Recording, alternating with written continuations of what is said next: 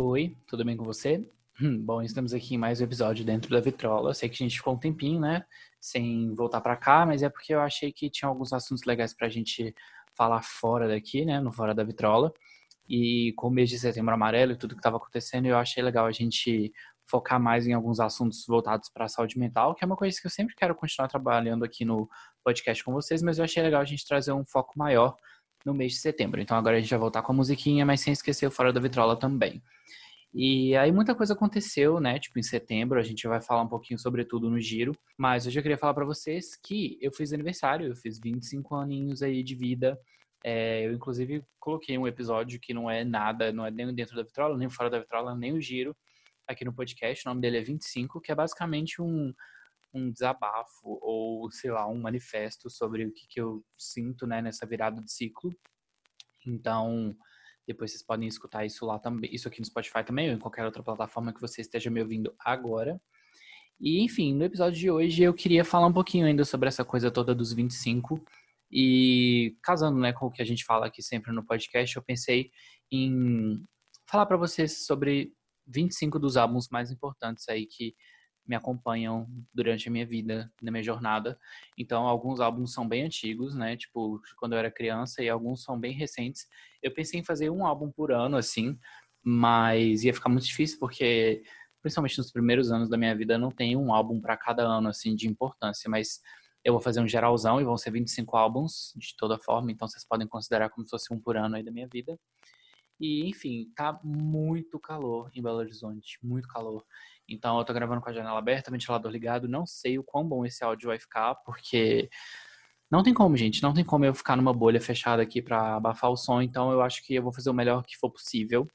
Então tenha um pouquinho de paciência, por favor, e vamos que vamos. É, o primeiro álbum que eu queria falar para vocês, na verdade são três, mas eu vou contar aqui como um só, que são alguns dos álbuns de Sandy Júnior. Um deles que é o As Quatro Estações, que foi lançado em 1999, eu tinha quatro aninhos. A noite cai, o frio desce, mas aqui dentro predomina esse amor que me aquece. O outro é o Identidade, foi lançado em 2002, e depois teve o Internacional, que eu acho que foi lançado em 2003 ou 2002 também, foi mais ou menos no mesmo período.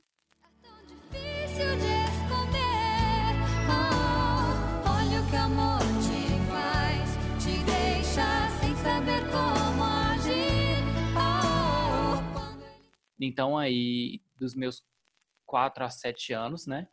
E assim, eu era o maior fã de Sandy Júnior do mundo. Tipo, claro que existem um bilhão de melhores fãs do mundo, né? Claro.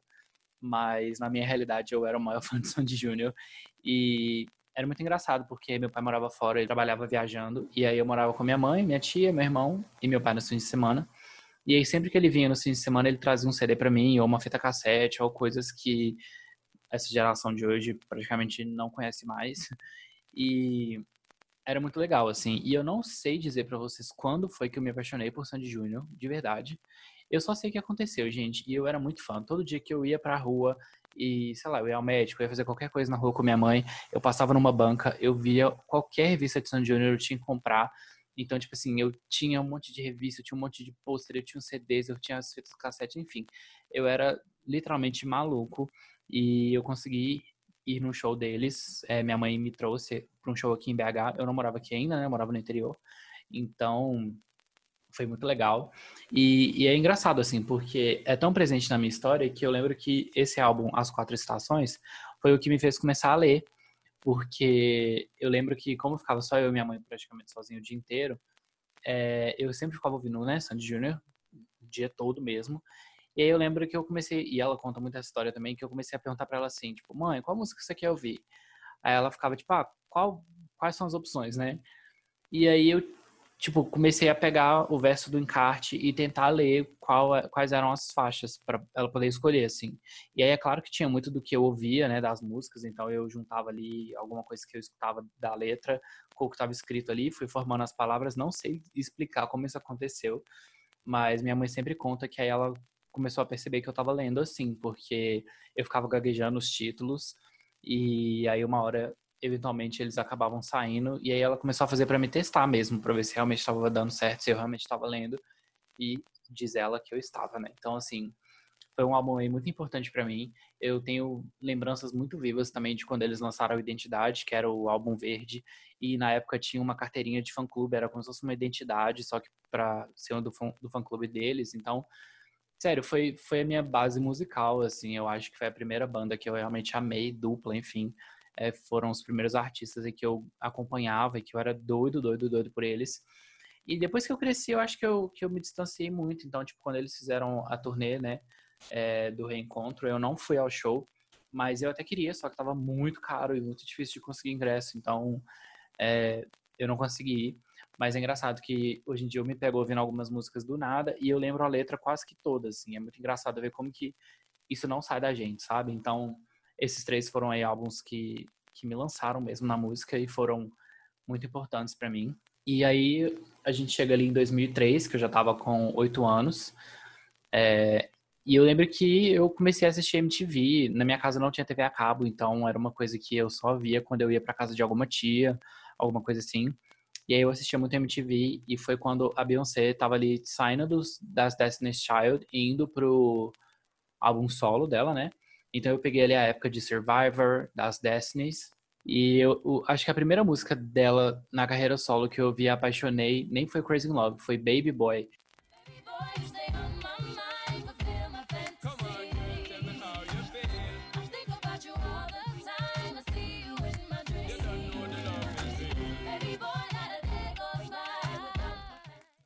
E eu lembro muito que tinha o um clipe dela se jogando na areia, fazendo aquela bagunça e tudo mais, e eu achava aquilo o máximo.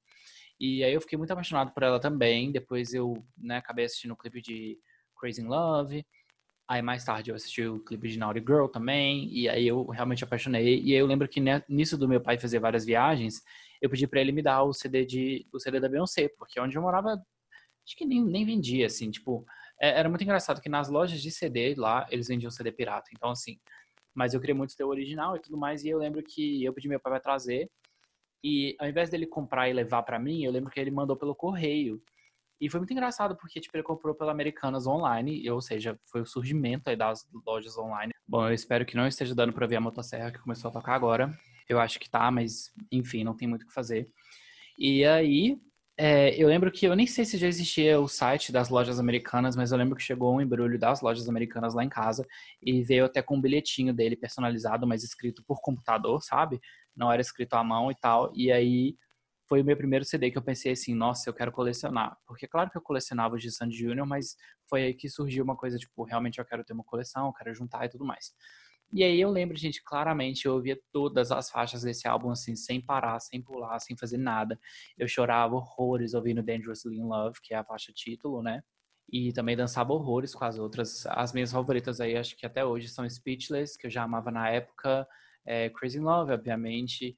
Nossa, gente, esse CD é muito, muito bom. Então, foi o primeiro álbum solo da Beyoncé. Se vocês não nunca ouviram, eu recomendo fortemente. E eu lembro que ele tinha uma faixa escondida, que era Daddy, e ela não estava listada na, na tracklist, né, atrás do álbum. E você só sabia que ela estava lá se você ouvisse o álbum até o final, porque de repente ela começava a tocar, e eu adorava isso também. Então, foi aí, acho que o meu primeiro CD que eu comecei realmente a colecionar.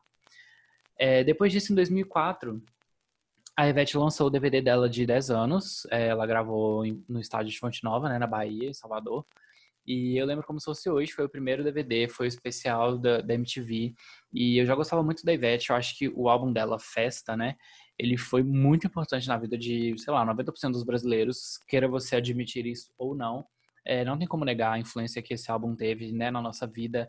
É, todas as músicas, Festa, Poeira, elas ficaram muito presentes no nosso dia a dia. Você ligava a televisão, ela tocava. Você ia na festa de alguém, ela tocava. Você ia no churrasco, você ligava o rádio, enfim.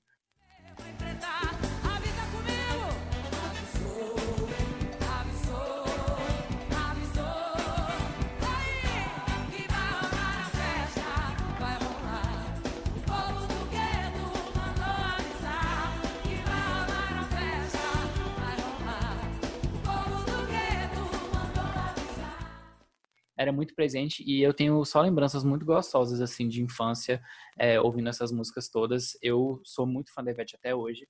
É, dois anos atrás eu realizei o sonho de ir numa gravação de DVD dela em São Paulo é, e agora eu quero ir em todas as outras porque foi muito divertido. Mas, enfim, eu lembro que ela lançou esse DVD, né, do, da MTV de 10 anos. E, gente, eu lembro como se fosse hoje, ela entrando, subindo no elevadorzinho, cantando Eva. E eu acho que eu decorei todas as músicas desse DVD, até as falas dela com o público. Eu ficava, tipo, fazendo as coreografias aqui em casa. Tipo assim, sério, foi um marco mesmo para mim. E é engraçado perceber que isso é uma coisa assim. Esse primeiro DVD dela saiu em 2004, ela já tá aí com ela já lançou o DVD de 20 anos, em 2014, eu acho, e o show que eu fui dela foi depois disso ainda. Ou seja, tem todo esse tempo que eu acompanho ela e é muito gostoso, tipo, ver que ela ainda tá aí, ela ainda é consistente, ela ainda é a mesma pessoa, a mesma artista, e eu tenho muito gosto de acompanhar ela. Bom, depois dessa coisa toda aí de Ivete, que eu acho que foi um fenômeno mesmo na música brasileira, é, eu fiquei muito viciado no The Duchess, da Fergie. Eu, obviamente, já gostava do Black Eyed Peas, mas eu acho que quando saiu o álbum dela solo, né, foi realmente um, um momento na minha vida. É, eu amo tanto esse álbum até hoje que eu até fiz já um episódio faixa a faixa dele aqui para vocês. É, então, se vocês quiserem depois, vocês podem ouvir ele. É, é um dos álbuns mais especiais da minha vida mesmo, assim. É, tanto em termos de sonoridade, quanto em termos de momento que ele foi lançado e das lembranças que eu tenho com ele, quanto em realmente produção, enfim, eu acho que esse álbum é super complexo, super completo e é um dos álbuns mais sólidos, assim, de início de carreira de qualquer artista, sabe? Então eu lembro também, eu criancinha viada com, sei lá, quantos eu tinha? 2006, eu tinha 11 anos. e eu já dançava Fergalicious nas festinhas,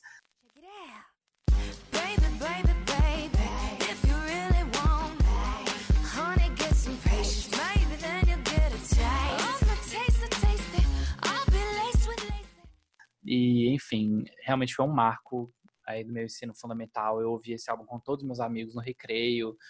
Gente, juro. E eu lembro que nessa época começou a lançar o MP3. E eu não tinha uma internet muito boa em casa. Eu acho que naquela época quase ninguém tinha, né? E aí eu lembro que eu queria ouvir as músicas, mas eu não tinha como baixar. E eu tinha o CD físico, mas, tipo, não dava para levar ele para todo canto. Então eu ganhei um MP3. E aí o que eu fazia? Eu deixava o MP3 do lado da televisão, gravando o Mix TV inteiro, aquele top 10, porque ele era praticamente sempre igual. E aí eu gravava tudo e ficava ouvindo todas, todas as músicas no, é, no MP3 na escola e tudo mais. E era muito gostoso. Tipo, obviamente não tinha qualidade de som nenhuma, né? Mas eu amava. E essa lembrança é muito, muito gostosa, assim, de ver como que as coisas mudam, né? E eu lembro que a Fergie sempre tava ali no top 3, e aí depois veio as Pussycat Dolls, que inclusive eu acabei de ver aqui que eu errei, que eu queria falar das Pussycat Dolls antes, porque as Pussycat Dolls lançaram em 2005 e a Fergie em 2006. Mas enfim, eu vou falar das Pussycat Dolls, mesmo estando fora de ordem, me perdoe. Mas era tudo muito junto ali, né? Foi tudo mais ou menos na mesma época que os Dolls e a Fergie estavam bombando. É igual eu tava falando, elas sempre vinham aí no top 3 e, e eu não sei porquê, gente, eu amava ver essas mulheres super empoderadas e sensuais e, e maravilhosas e talentosas e, e, realmente meu olho ficava ali vidrado nelas, era incrível e as músicas também, nossa, gente, eu lembro de Pussycat Dolls, elas tinham Wait a Minute,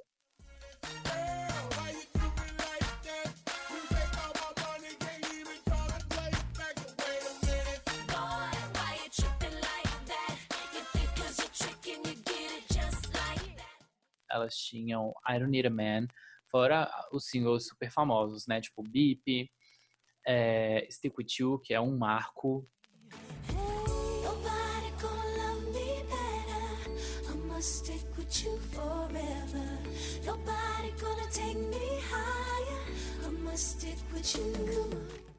Eu lembro muito que essa Wait a Minute saiu junto com Fergalicious, porque no clipe elas até divulgam o mesmo produto, que era uma espécie de MP3 que eu sonhava em ter e obviamente nunca tive, porque devia ser caríssimo, não sei nem se vendia isso aqui no Brasil. Mas enfim, acho que foi uma época muito boa aí para o mundo da música. E ainda em 2006, a Beyoncé lançou o segundo álbum de estúdio dela, né, que é o B-Day. E eu lembro que no início eu não gostei muito desse álbum, eu ouvi e achei ele muito estranho. Aí um dia eu ouvi, acho que foi Irreplaceable. E obviamente essa música é gigante até hoje, todo mundo escuta e gosta. Mas aí depois eu ouvi uma segunda música dele e eu fiquei completamente viciado. Eu não sei se foi Flaws and All, eu acho que foi, talvez tenha sido, mas eu não vou dar certeza, porque, né, isso tem muitos anos. E aí eu lembro que eu consegui baixar esse álbum e eu ouvi ele uma vez e aí eu viciei em todas. Eu fiquei pensando, tipo, gente, onde eu estava toda a minha vida? E aí eu lembro que na semana seguinte eu já queria comprar ele e tal sei lá, foi muito gostoso também. Até hoje tem algumas das minhas músicas favoritas da discografia da Beyoncé, tipo Sugar Mama.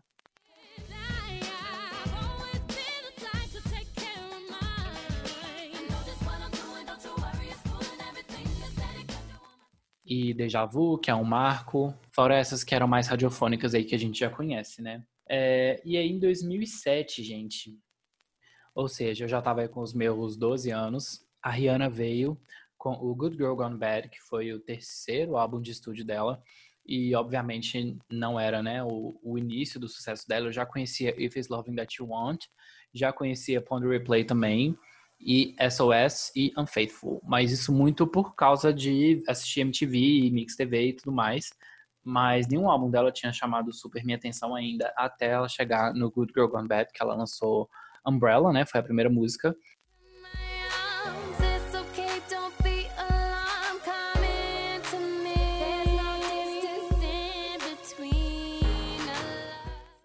E aí depois ela não parou mais, gente. Foi Umbrella, é, Shut Up and Drive, Please Don't Stop the Music, Hey That I Love You. Nossa, só de lembrar, eu já tô aqui super nostálgico. Mas todas essas músicas aí, ela foi emplacando sucesso em cima de sucesso. E todas essas músicas, gente, eu lembro que eu amava. É, eu ouvia isso também o dia inteiro. Eu lembro que eu briguei com minha mãe para ela me dar esse CD um dia. Que a gente foi no shopping, ela não queria comprar para mim de jeito nenhum. E eu fiz ela comprar para mim. E não me arrependo. porque realmente foi um marco né, na música da época e principalmente na minha vida. Eu fiquei muito fã da Rihanna a partir daí. É, colecionei todos os álbuns dela depois, até os anteriores. Inclusive, hoje eu super gosto também do A Girl Like Me, que é o segundo. Eu só realmente não gosto do primeiro álbum dela, que tem muito essa, essa vibe de ilha, essa vibe do Caribe, assim, que ela é de Barbados, né, que é uma ilha. Então é o único que eu não gosto muito, mas a partir do segundo eu gosto de praticamente todos os álbuns inteiros dela. E esse período dela ali em 2007 foi muito, muito forte. E é muito engraçado porque começou 2008 e a Beyoncé voltou com outro álbum. Então dá pra vocês perceberem como que aí dos três primeiros álbuns dela, todos três foram muito importantes para mim. É, ela lançou I Am Sasha Fierce, que você provavelmente já ouviu essa música aqui. What kind of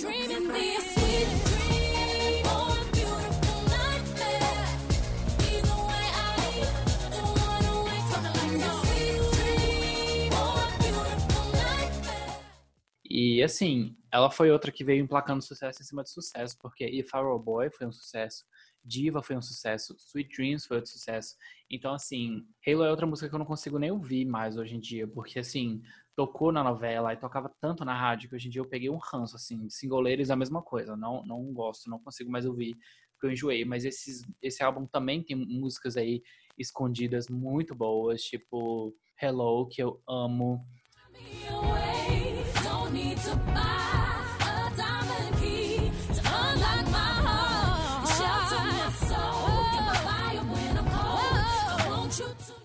É, deixa eu ver qual outra.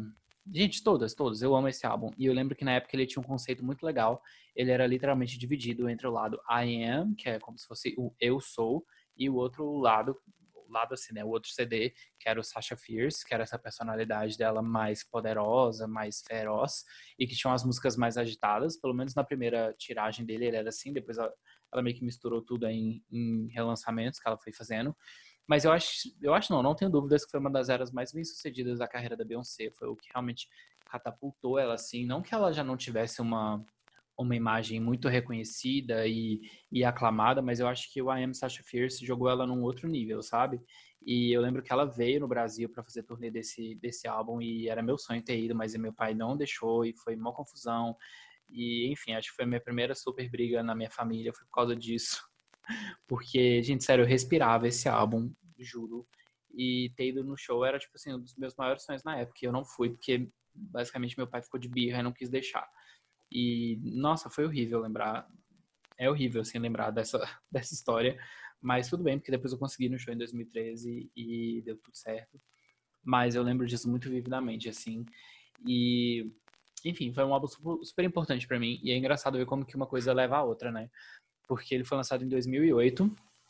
E aí eu tava respirando esse álbum, como eu já disse. E aí eu fui assistir o VMA de 2009 por causa, né, da Beyoncé, porque ela tava concorrendo a um monte de coisa. Inclusive, tem, houve aí, né, o famoso episódio do Kanye West e a Taylor Swift, porque a Taylor Swift ganhou o prêmio de melhor clipe do ano, eu acho. E aí o Kanye West subiu no palco, tirou o microfone da mão dela e falou que a Beyoncé tinha um dos melhores clipes da época.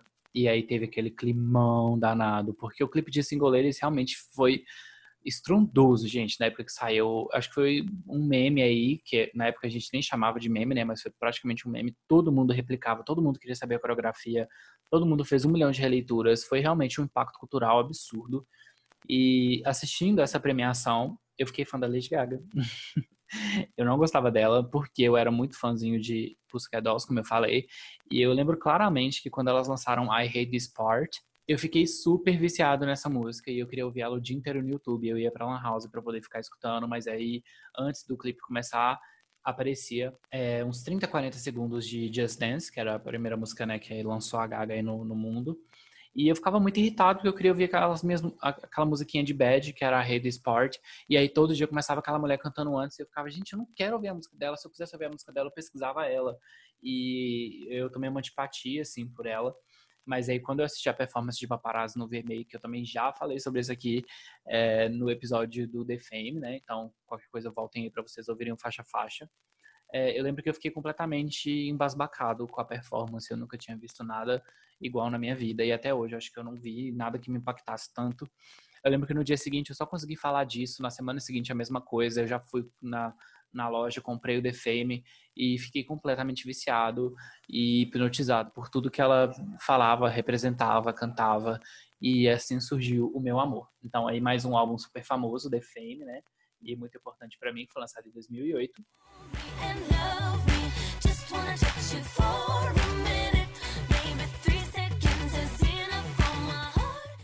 E ainda nesse mundinho pop, Black Eyed Peas, Pussycat Dolls, Fergie e tudo mais, o Black Eyed Peas lançou o The End, que era uma abreviação, né, que significava The Energy Never Dies, mas tinha esse trocadilho, né, no título. E eles lançaram esse álbum que começou com Boom Boom Pow, aí depois teve Meet Me Halfway, é... enfim, nossa, esse álbum tem muito, muito, muito sucesso. I'm a Bee, I Got a Feeling. Esse álbum foi gigante, tipo, não tinha, não tem como você ter passado pelo, pelos anos ali 2009, 2010 sem ter escutado é, alguma música desse, desse álbum, gente. Não tem como. Foi um sucesso massivo, muito, muito bom. E eu também tenho um carinho muito grande por esse, por esse álbum até hoje, principalmente porque foi o primeiro show internacional que eu fui. É, eu lembro que eu fui nesse show em 2010, né, na turnê, eu tinha 15 anos ainda. Então eu lembro que eu não podia nem entrar no show, que era 16 anos, e aí eu tive que fazer uma procuração para poder ir com minha prima. Foi todo um rolê, mas foi um dos melhores shows da minha vida até hoje, tanto pela energia, quanto pelas músicas, quanto por esse significado de ter sido o primeiro show. E, enfim, acabou que eu tive um carinho muito grande por esse álbum e ele perdura até hoje.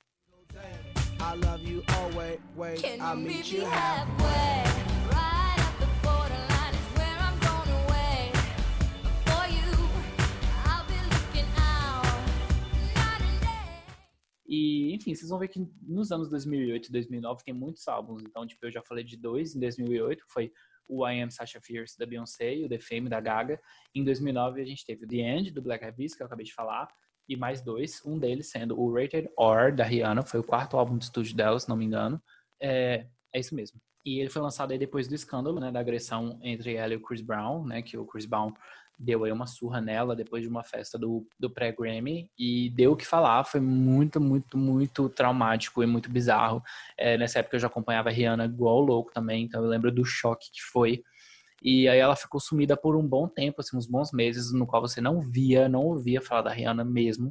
E todo mundo queria saber o que ela tinha para dizer, todo mundo queria saber o que ela tinha para cantar, né? E, e qual, como ia ser o visual, que era uma coisa que ela mudava muito na época. E aí eu lembro que ela veio nessa era super dark, com essas músicas super íntimas e confessionais. E ela até cita a Katy Perry numa música que chama Stupid in Love. Mas eu não vou falar muito desse álbum, porque eu quero fazer um faixa-faixa dele ainda. Então, assim, eu lembro que foi realmente também um marco. Quem não, não lembra do corte de cabelo, né, gente? Raspado nas laterais e aquele topo aquele tupete gigante louro que muitos gays usam até hoje. Então ditou tendência até nisso, assim. Mas também é um álbum muito bom. Eu amo as baladinhas tristes, românticas, porque eu sou essa, esse tipo de pessoa. Mas esse álbum também teve Rude Boy, que foi, acho que, o maior sucesso da era.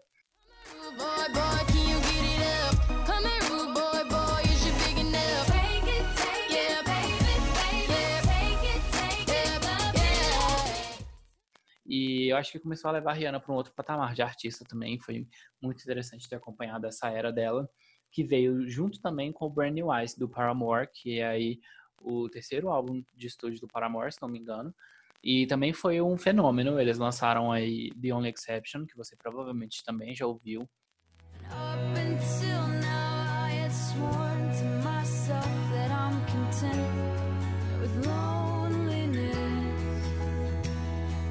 None of it was ever worth the risk you E eu lembro que nessa época eu não, eu não cheguei até essa fase emo ou aquela coisa isso muito forte, mas eu vivi um pouco, eu tinha muito amigo que era emo, e é muito engraçado a gente lembrar dessas coisas assim, mas esse esse álbum ele é muito importante também. Até hoje eu escuto, escuto muito e eu amo todas as músicas desse álbum. Enfim, eu sou muito apaixonado por esse álbum até hoje. Ele, ele tem umas letras muito pesadas, porque foi na época que a banda tava se separando, então assim, como eu falei anteriormente, né, eu amo músicas tristes ou raivosas e tal.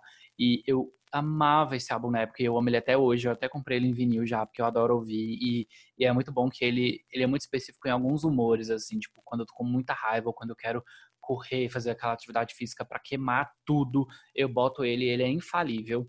E ele também tem algumas músicas sentimentais que eu gosto muito, tipo Misguided Ghosts, que é uma das músicas mais tristes que eu ouvi na minha vida.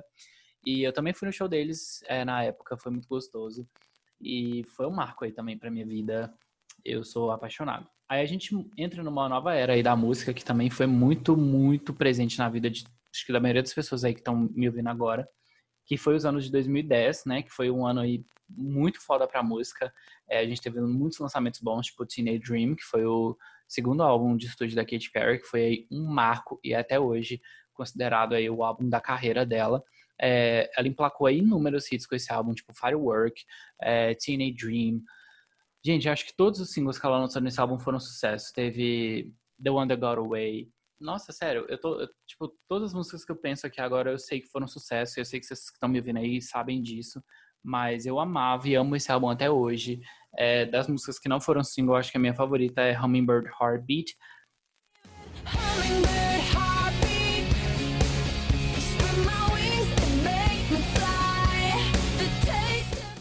Mas Not Like the Movies, que é uma baladinha triste também, é, eu sou apaixonado.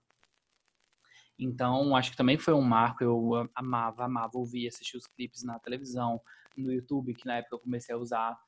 E, enfim, foi, foi muito gostoso acompanhar. E na época eu estava aprendendo a tocar algumas músicas no teclado. Aí eu gostava de cantar com os meus amigos. E aí eu lembro que eu sempre cantava Hummingbird Heartbeat, porque realmente era uma das minhas favoritas. E aí a gente também teve Bionic, da Cristina Aguilera, que é um dos álbuns aí mais falados, porque na época foi totalmente ignorado, o pessoal falava que ela estava copiando a Gaga, que, enfim, nossa, foi uma época super polêmica, mas é um dos álbuns, um dos melhores álbuns pop do mundo, tipo assim, da vida. E hoje em dia todo mundo que escuta reconhece isso, que o álbum mereceu muito mais. E eu lembro que na época surgiram vários, vários memes aí tipo, de flop e, e tudo mais com a Cristina Aguilera, mas ela não merecia isso. E esse álbum também foi muito bom, até porque é um dos favoritos de uma das minhas melhores amigas, e aí eu tenho muitas lembranças gostosas aí ouvindo esse álbum. E ele tem uma sequência de músicas lentas que eu sou completamente apaixonado, que são Lift Me Up, All I Need, I Am e You Lost Me. Todas essas músicas eu amo, então são quatro aí em seguida pra matar, gente. Take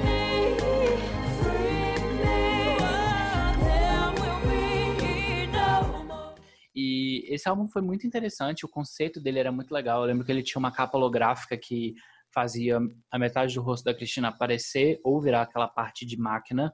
E sei lá, tipo, realmente foi um marco. Foi, ah, foi um dos primeiros álbuns a ter um feat com a Nicki Minaj, que em 2010, né, ainda nem tinha estourado, eu acho. É, então, assim, com certeza é um álbum à frente do seu tempo. Eu sou totalmente apaixonado e sou doido para fazer um faixa a faixa aqui. Então, se vocês quiserem, me mande mensagem depois, que isso vai me dar um incentivo maior para trazer esse álbum aqui para dentro da vitrola para vocês. E aí, no ano seguinte, 2011, a gente teve também o lançamento do icônico Born This Way, terceiro álbum da Gaga, né? Ou segundo, para quem considera o o The Fame Monster só um, um, EP, mas eu considero ele um álbum mesmo. Então, para mim, o Born This Way é o terceiro álbum de estúdio. E eu não tenho nem o que falar desse álbum, porque eu fiz dois episódios de mais de uma hora é, analisando faixa a faixa aqui também no, no Dentro da Vitrola. E assim, é, é acho que é o episódio mais escutado daqui, tipo, mesmo. Então eu sei que vocês curtiram muito. Tem uma análise super detalhada, eu fiz com o Rafa, meu amigo. Beijo, Mimo. Então, vocês podem ver lá que eu falo muito sobre tudo que esse álbum representou é, na minha saída do armário e tudo que eu vivi na época. Eu tava aí com 14 anos, se não me engano. Ai, gente, eu sou bem ruim de conta, tá? É, não lembro mesmo. Que, não, na verdade, acho que eu devia ter uns 15. Ah, eu não sei. Mas foi um álbum super importante. Eu nem vou falar muito sobre ele, porque senão eu vou falar mais duas horas aqui e já existe um episódio sobre isso aqui no, no podcast. Então, eu vou deixar vocês ouvirem lá se vocês quiserem.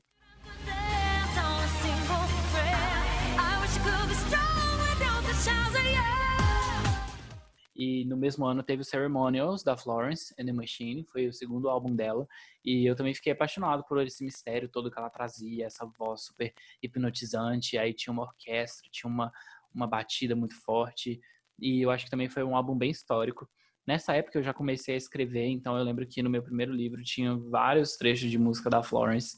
É, sei lá, eu, eu lembro que eu escutava muito assim escrevendo, então foi um, é um álbum que me inspirou muito no livro, e aí hoje em dia eu escuto as músicas e eu lembro de coisas que eu vivia na época muito vividamente, ou de coisas que eu queria colocar no livro, sabe? Então tem essa, essa lembrança muito gostosa aí.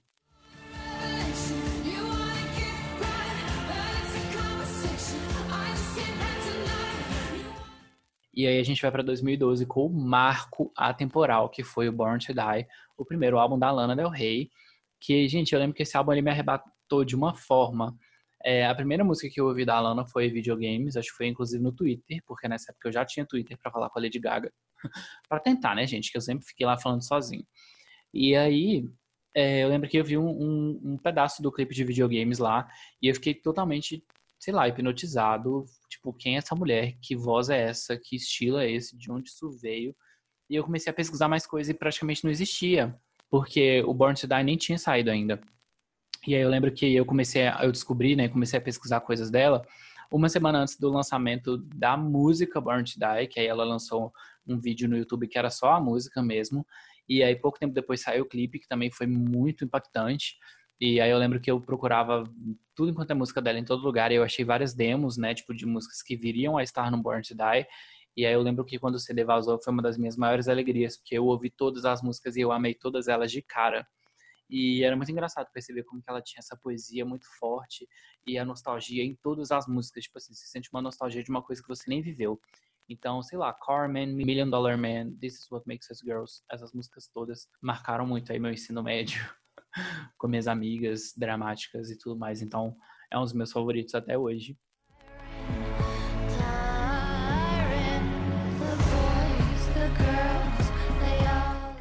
E aí a gente já pula alguns aninhos para 2015, porque eu quero falar com você sobre o Blue Neighborhood, que foi o primeiro álbum de estúdio do Troy Sivan.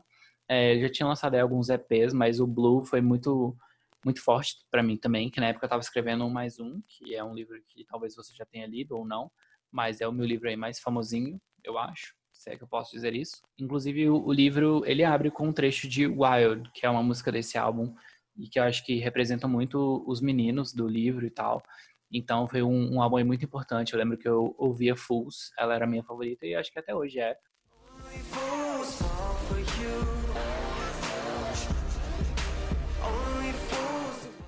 Mas eu acho que é um álbum super sólido. E igual eu falei da Ferg, é muito difícil a gente ter um primeiro álbum aí que é muito coeso em termos de sonoridade, em termos de letra.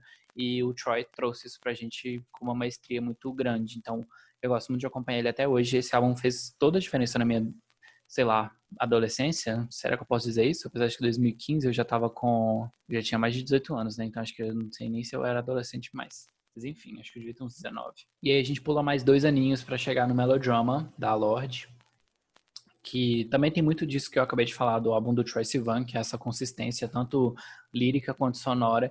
E esses dois álbuns a gente pode chamar eles meio que de um coming of age, que é basicamente uma coisa que a gente usa para falar de filme e livro que, que retratam quando você está saindo da adolescência entrando no mundo adulto, talvez, que quando você está ali amadurecendo, você não, não acha seu lugar e passa por essas dificuldades de, de se perceber mesmo no mundo, assim, e o Melodrama também trouxe isso muito forte, assim. Então, é um dos meus álbuns favoritos, e eu acho que é um dos álbuns favoritos de todo mundo que ouviu esse álbum. Realmente é um marco aí na carreira da Lorde, e na música pop em geral.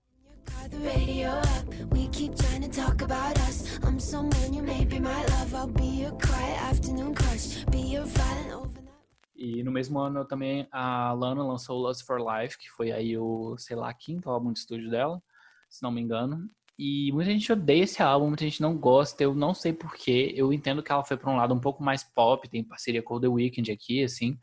Mas eu gosto muito, eu ainda acho que é um álbum muito Lana, mas é um álbum ela caminhando para um, pra um lado mais feliz, mais politizado, mais atual. E eu lembro que na época ela deu muitas entrevistas falando que ela sentia que ela tinha esse comprometimento, é, que ela tinha que ter esse comprometimento, né? Que beleza, a gente ficar triste pelo passado, mas que a gente também tem que viver o presente e saber que é nossa responsabilidade mudar as coisas que deixam a gente satisfeito, né? E essa mensagem é muito forte, assim. Então foi muito legal que ao mesmo tempo que ela trouxe o clipe, por exemplo, de Love,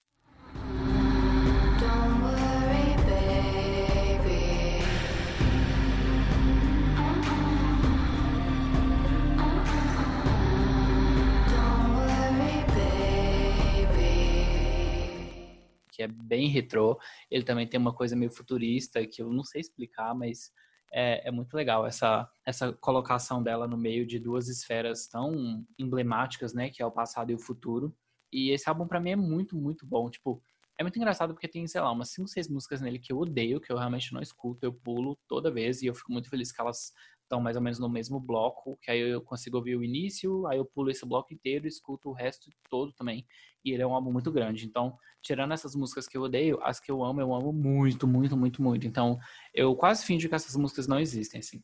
Então, a gente começa ali com Beautiful People, Beautiful Problems, com a Stevie Nicks, e que é também uma artista muito, muito importante e foda de você pensar que a Lana é, trouxe aí essa parceria. E aí depois a gente tem, sei lá, a gente tem até o Sean Lennon nesse álbum, que é o filho do John Lennon.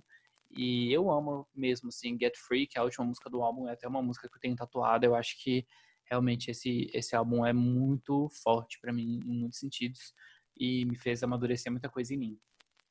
E aí a gente vai para 2018, a gente já tá quase no tempo presente, porque eu acho que esses últimos anos estão se misturando tanto com o presente, né? E a gente chega no Golden Hour, da Casey Musgraves. Ele é um álbum mais countryzinho. E eu nem sou uma pessoa que gosta de country mesmo. Por exemplo, eu gosto de algumas coisas da Taylor Swift, mas eu nunca peguei pra ouvir os primeiros álbuns dela, que são mais country, porque eu acho que eu tenho preguiça. E tanto é que eu, eu ignorei esse álbum da Casey por uns bons, uns bons tempos, mesmo ele tendo ganho o, o Grammy de álbum do ano. É, eu fiquei com muita preguiça, assim. E só ano passado, tipo assim, acho que foi em novembro, que eu tava na, na casa de um amigo meu, o Drake, inclusive já tem episódios com ele aqui, o Giro de Agosto eu gravei junto com ele. A gente tava cozinhando e aí ele colocou esse álbum pra tocar e eu fiquei totalmente apaixonado. E sei lá, dois dias depois eu comprei o vinil, porque eu só consegui ouvir esse álbum de novo, de novo, de novo. E ele me trouxe muita coisa boa. Eu tava num período muito, muito tumultuado na época. E esse álbum foi, acho que, meu melhor terapeuta, assim. Ele foi o que mais me trouxe conforto e me fez acreditar em dias melhores ou de sentir que eles iam chegar.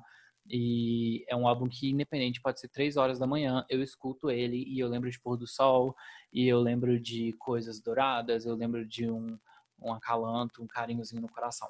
Então, esse álbum é muito importante. Se você nunca ouviu, ouça este álbum que ele vai mudar a sua vida.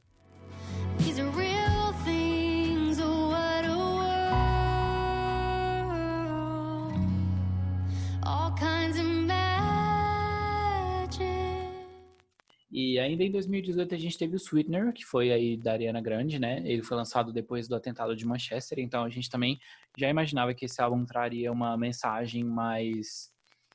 ahn, não vou dizer diferenciada, mas acho que já dava pra gente sentir que esse álbum ia mudar um pouco o curso das coisas na carreira da Ariana, e dito e feito, eu acho que esse álbum veio com veio trazendo uma maturidade artística para ela muito grande, assim. E por mais que seja um álbum que muita gente odeia, é, eu acho que ele é um álbum quase conjunto aí com o Thank You Next, que veio seis meses depois. Mas eu acho esse álbum excelente, de verdade. Tanto que também tem um episódio faixa a faixa aqui. Então eu também não vou falar tanto para vocês poderem ouvir, né, ele, esse episódio. Que eu falei, né, analisei o faixa a faixa, falei muito da muito sobre tudo dele, assim. Então, qualquer coisa escutem lá, mas também é um álbum muito importante para mim, que eu até tenho uma música tatuada, que é um trechinho de Get Well Soon, que também é a última do álbum, né, coincidentemente.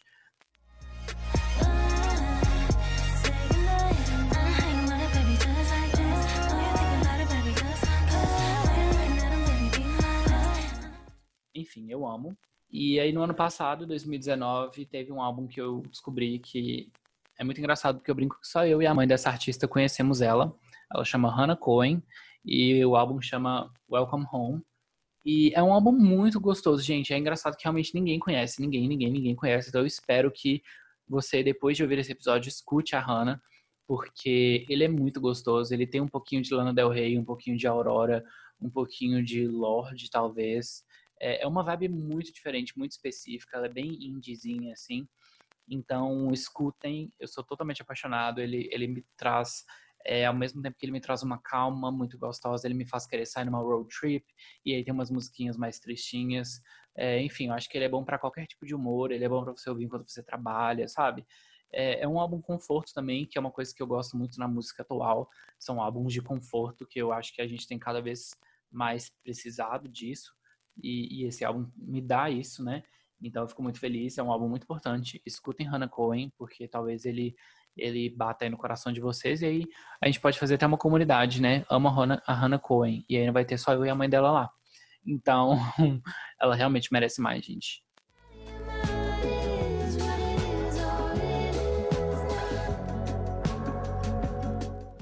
E aí os últimos dois álbuns que eu queria falar para vocês são o Manic, da Halsey, que foi lançado em janeiro desse ano, e eu só ouvi ele há, sei lá, dois meses atrás. Eu também fiquei com uma resistência, igual eu falei da Casey Musgraves. Eu fiquei com uma resistência muito grande com, com a House. Não sei porquê. É, eu ouvi o segundo álbum dela, que é o Hopeless Found in Kingdom, e eu sou apaixonado por esse álbum. Eu acho ele também muito maduro, uma sonoridade muito interessante. Mas eu fiquei com muita preguiça de ouvir o Manic. E aí eu ouvi esses dias aí, deve ter, tipo, sei lá, dois meses, né, que eu falei.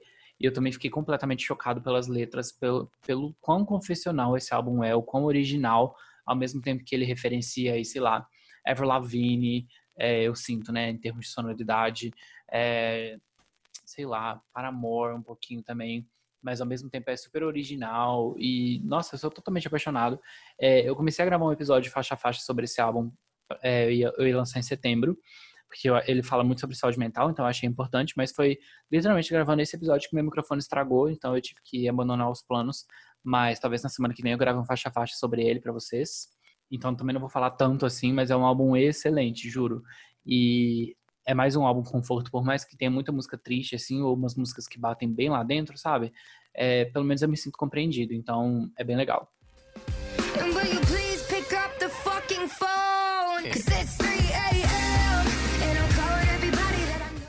E por fim, o 25 álbum é o Cromática. Não, acho que não teria como ser diferente. Ele foi lançado esse ano e, e teve esse papel muito importante para mim por causa de, não só desse momento ruim de pandemia, mas várias outras coisas ruins que eu tava passando e sentindo. E toda vez que eu escuto esse álbum, ele me dá força, ele me dá, sei lá, resiliência, uma vontade de me reconstruir, sabe?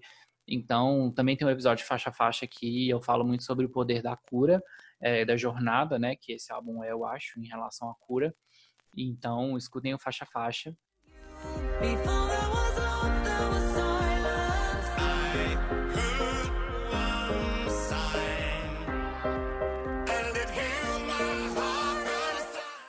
E eu acho que foi isso. Eu queria contar um pouquinho para vocês desses meus 25 anos de história e trazendo um pouco desses, desses anos todos e dessa relação com a música, mas eu não quis falar tanto, porque senão esse, esse episódio poderia ter durado, sei lá, 6, 7 horas tranquilamente mas eu acho que deu para fazer uma, sei lá, meio que uma retrospectiva é, de álbuns que eu amo e que foram importantes para mim.